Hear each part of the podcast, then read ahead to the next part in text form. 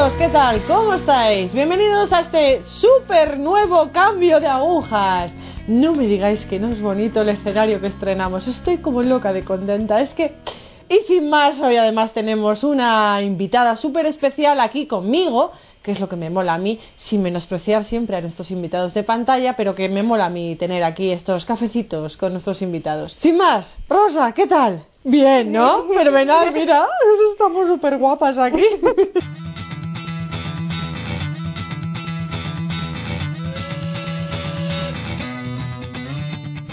Bueno, vamos a empezar desde el principio, como siempre, ¿vale? Y así lo hacemos todo más fácil, mucho más cronológico y ponemos un poco en antecedentes a la gente. ¿Naciste en...? Guayaquil, Ecuador. Vale.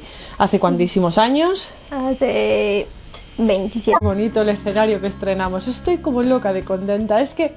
Y sin más, hoy además tenemos una invitada súper especial aquí conmigo, que es lo que me mola a mí, sin menospreciar siempre a nuestros invitados de pantalla, pero que me mola a mí tener aquí estos cafecitos con nuestros invitados. Sin más, Rosa, ¿qué tal? Bien, ¿no? Fenomenal, mira, estamos súper guapas aquí.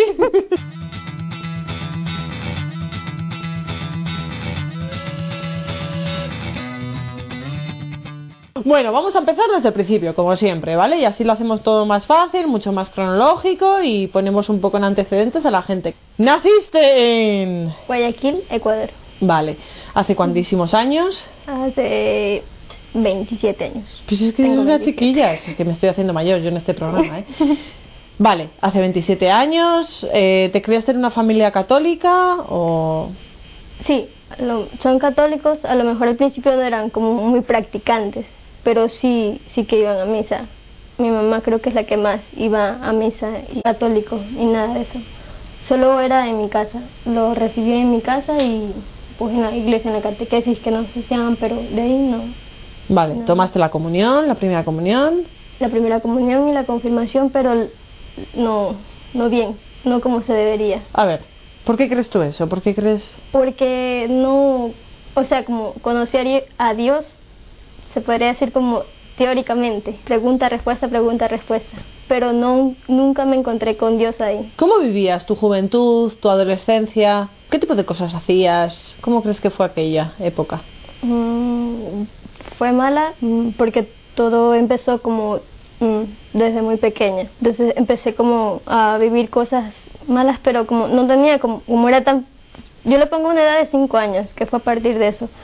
Porque pues, por cosas que yo no sé, comencé a tener como muchos sueños con el, con el demonio y cosas así, desde muy pequeña. Y en los sueños, como, no sé, como que la media mismo me ponía cosas impuras que yo vea. Sí.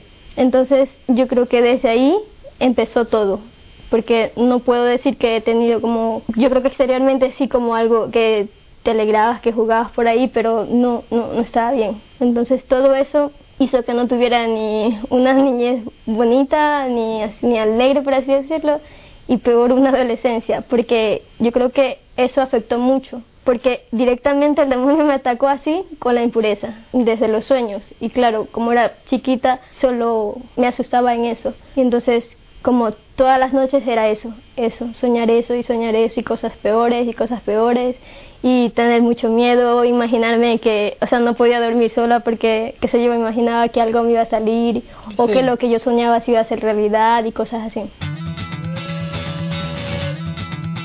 ¿Tú esto se lo decías a alguien? No, no, ¿A tu madre tampoco? No, no, tampoco, porque yo creo que fue por el miedo. No sé, como que de alguna manera me hacía como ese miedo retenerme y no decir.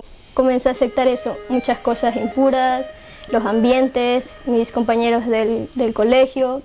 Eh, no me, nunca me apartaba como de las conversaciones malas que tenían, como un poco guasadas que decían o cosas que se hablaban entre chicos, entre chicas grandes nunca me iba, o no sé si exteriormente a lo mejor ellos veían que, o sea, como que nunca hablaban con- cuando yo estaba enfrente, pero es que no es que me afectaba, simplemente como que gustaba, me gustaba esas cosas. Empecé a tener muchos gustos por esas cosas. Entonces los sueños ya no eran, ya no eran como, ay, de- aunque, aunque sí me causaban miedo, pero como que ya encontré gusto en eso.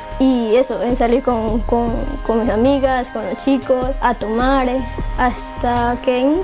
¿Tú cómo te sentías ahí? Mal. O sea, ¿tú, mal. tú eras Exterior- consciente de que te sentías mal? Sí, Entonces, está, o sea, como sabía que estaban mal las cosas, sabía que lo que yo me imaginaba, hacía, pensaba era como muy cochino, muy sucio, sí.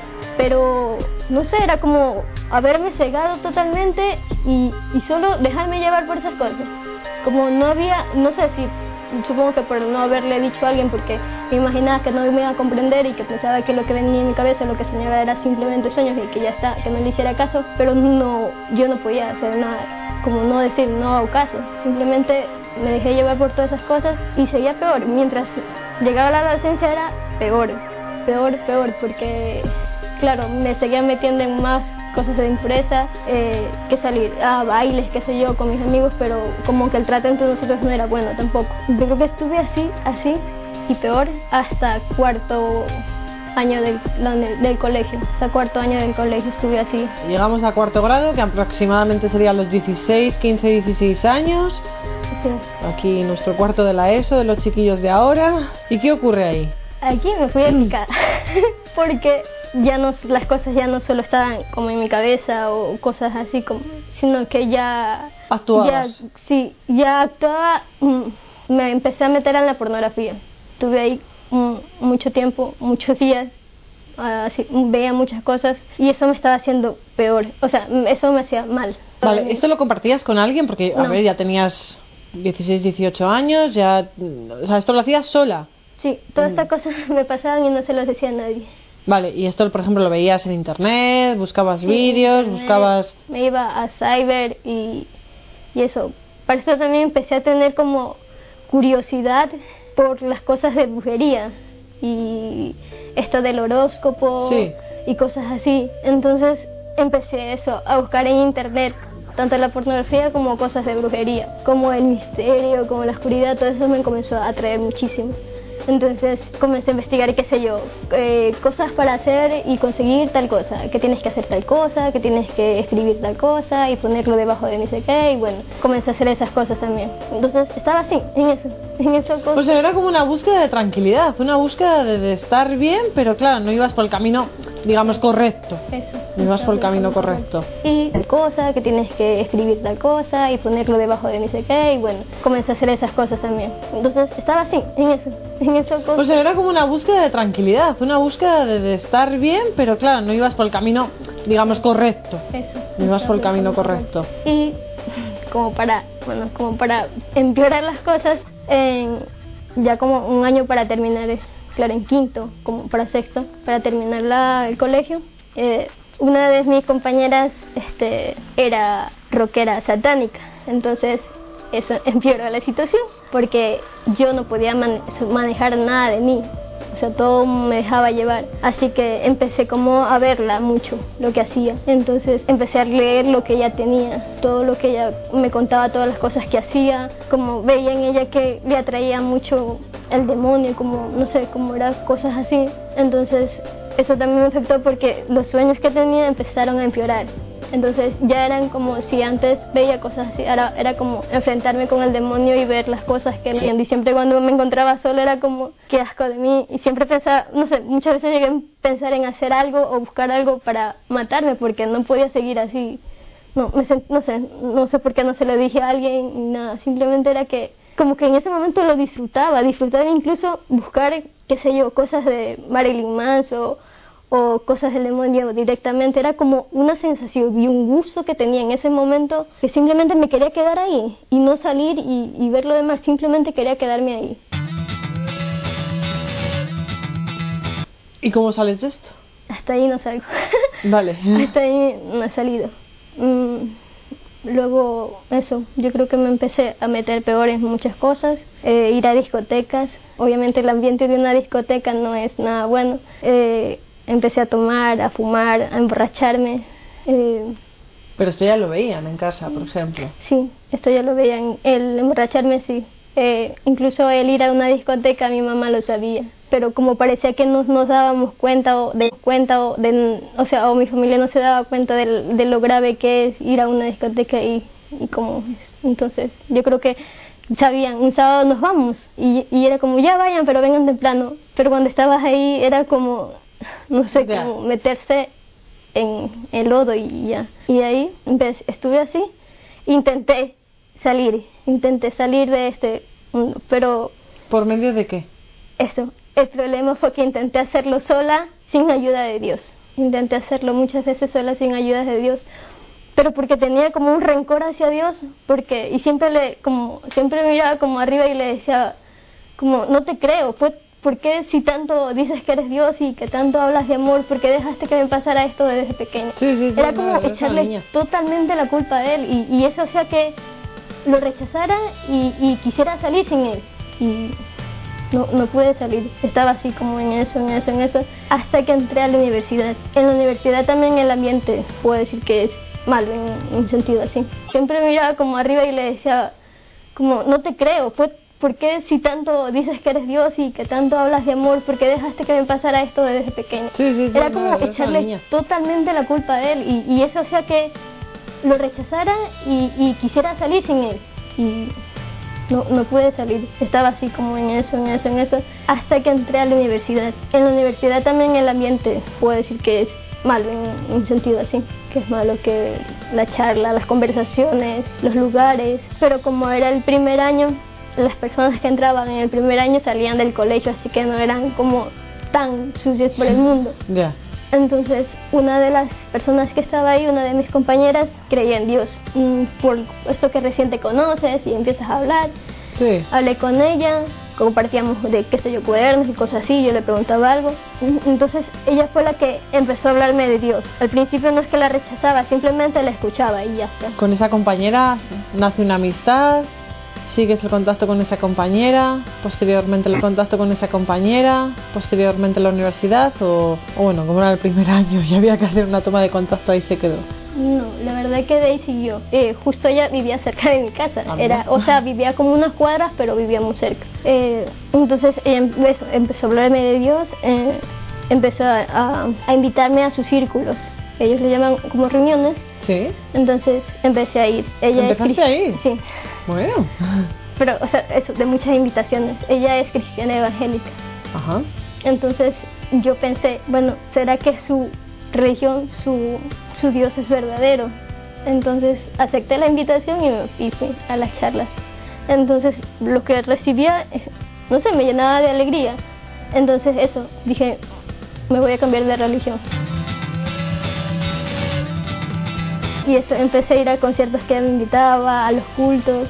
Y no sé, como en eso, en eso me, me sentía bien, me sentía tranquila, como me sentía tranquila, pero como igual seguía viviendo esas cosas malas. Y es como quería, quería estar ahí, pero, pero las reuniones con ella eran en la noche. O sea, tenía que ir en la noche, ir. Pero como quedaba un poco lejos, mi mamá ya, mi mamá ya comenzó como a enfadarse y me dijo, como, y a veces me decía, no, no vayas, y igual terminaba yo yendo y ya está. Pero llegó una noche en la que me dijo mi mami, si tanto quieres conocer a Dios, anda a la iglesia católica. Yo solo me enfadé y salí de mi casa, cerré la puerta, y pero estaba tan enfadada porque no me dejaba ir. Y tampoco fue como que también me dio la libertad porque salí y podía yo ir donde mi amiga ya está. Pero la verdad que no sé ahí qué pasó. Se lo, bueno, al salir de mi casa es una sola calle, que de este lado queda la iglesia y de este lado vive mi amiga. Vale. Entonces fue solo estar en medio de la calle y como en ese momento tenía que elegir algo. Y no sé qué pasó, supongo que ahí Dios hizo lo que tenía que hacer porque terminé En la iglesia. en la iglesia. Católica. Sí.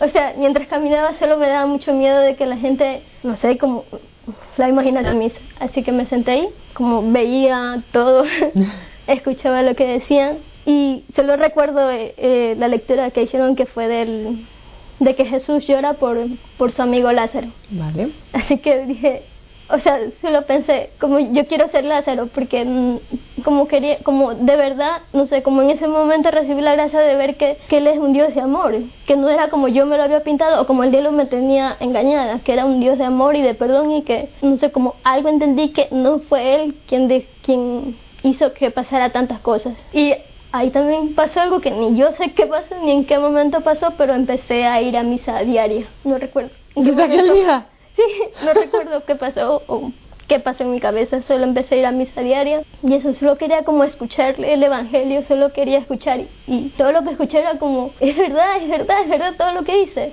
Simplemente quería escuchar al sacerdote lo que decía. Empecé eso, a ir a misa diaria, misa diaria, mm, empecé a ver la necesidad que tenía de confesarme. Sí, eso te iba a preguntar.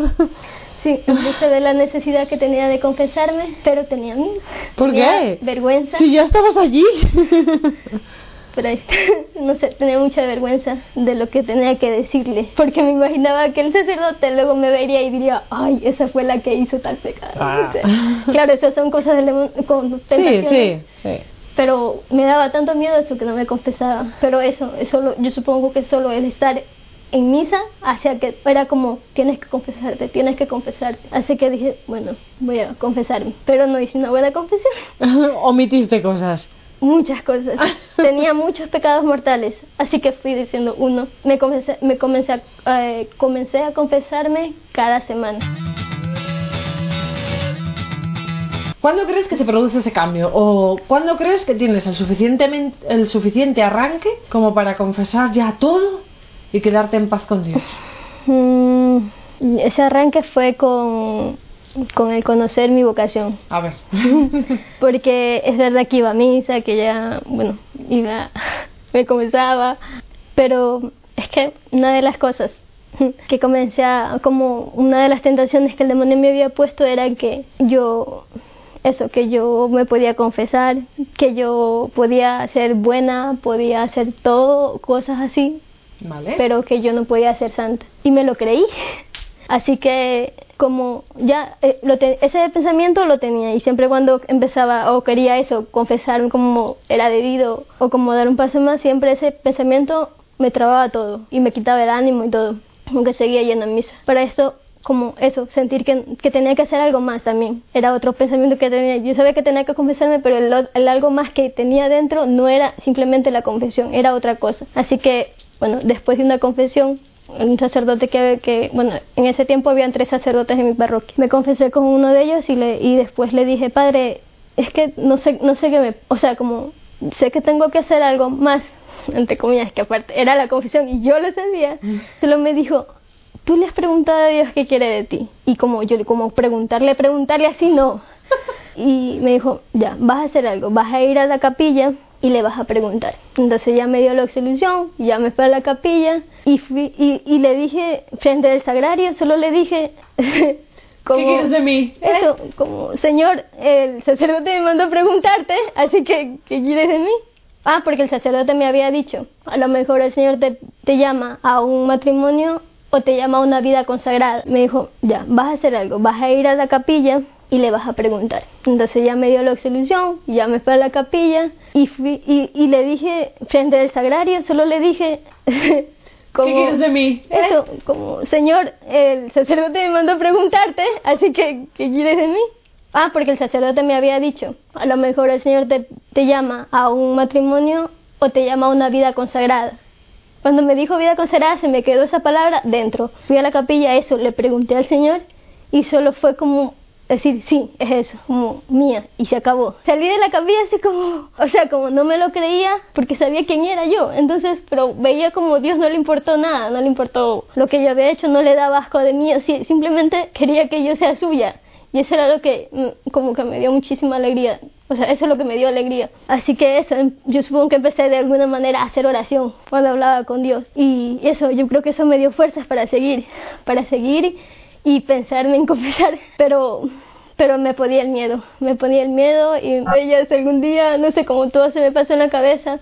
Bueno, una hermana se me acercó y me dijo, me dijo, te invito a unas reuniones, eh, porque recién iban a empezar la, primera reunión que iban a hacer. Entonces me dijo, te invito a la primera reunión que va a ser en el Cóndor el sábado a las 9 de la mañana. El sábado el sábado y fui. Este, y el primer tema que trataron las hermanas fue la santidad. Y ahí yo creo que se fue como el, sí, como fue, no sé, fue como simplemente una charla cómo podría de alguna manera salvar mi vida, porque fue como ver que lo que el demonio me tenía como me engañaba totalmente de que yo no podía ser santa y que podía hacer todas las cosas y ya está, pero que igual me iba a ir al infierno y ya. Pero en ese momento fue como aclararlo todo, que pusieron el ejemplo de María Magdalena, pusieron el ejemplo de muchos santos, como es verdad que te queda el dolor del pecado, pero que eso no significa que tú vas a ir al infierno, sino que eso se va a ir purificando con el tiempo. Entonces fue simplemente como dejar, como poder ver. Quitar la venda. Sí, como quitar la venda,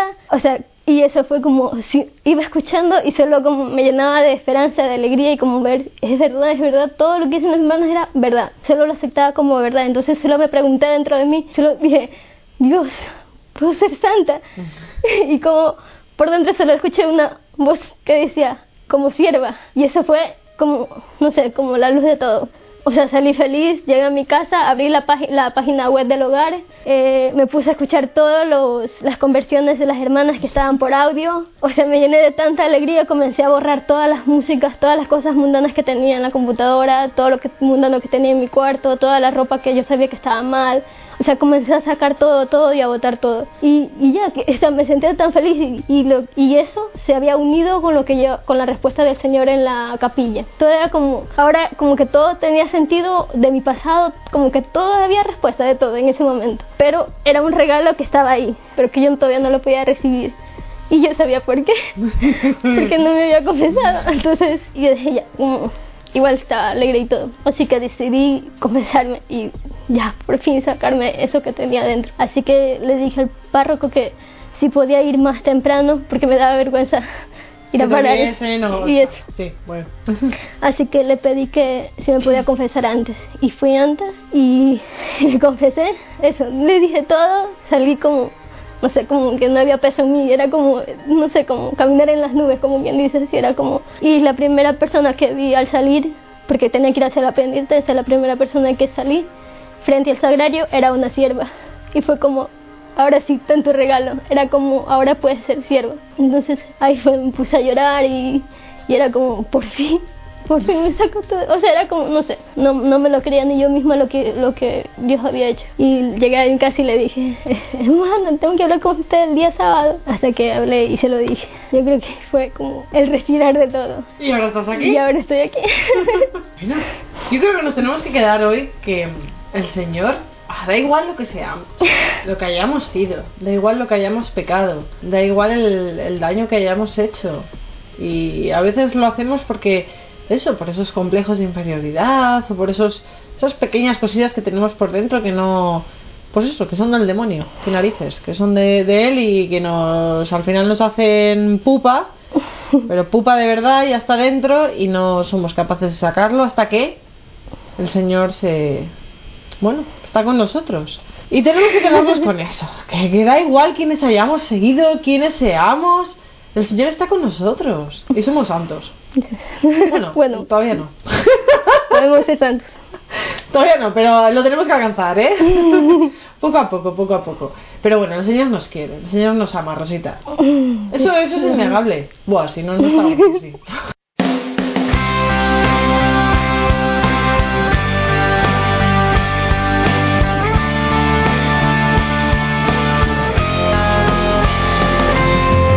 Amigos, ¿veis? Aquí Rosita, más feliz que una feliz. Quedémonos con eso, quedémonos con que el Señor nos ama, punto, nos ama.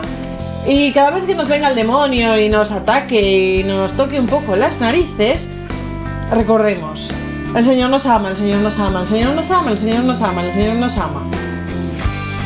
Esto es como en el sagrario, cuando personalmente me pongo yo frente al sagrario y le digo, tú estás ahí, yo estoy aquí, somos amigos tú estás ahí, yo estoy aquí, somos amigos, lo que tú quieras, lo que tú quieras, lo que tú quieras, lo que tú quieras. Está contigo, está contigo. No te puede pasar absolutamente nada, está contigo. Está con Rosita, está con vosotros. No olvidéis, está con vosotros. Hasta luego.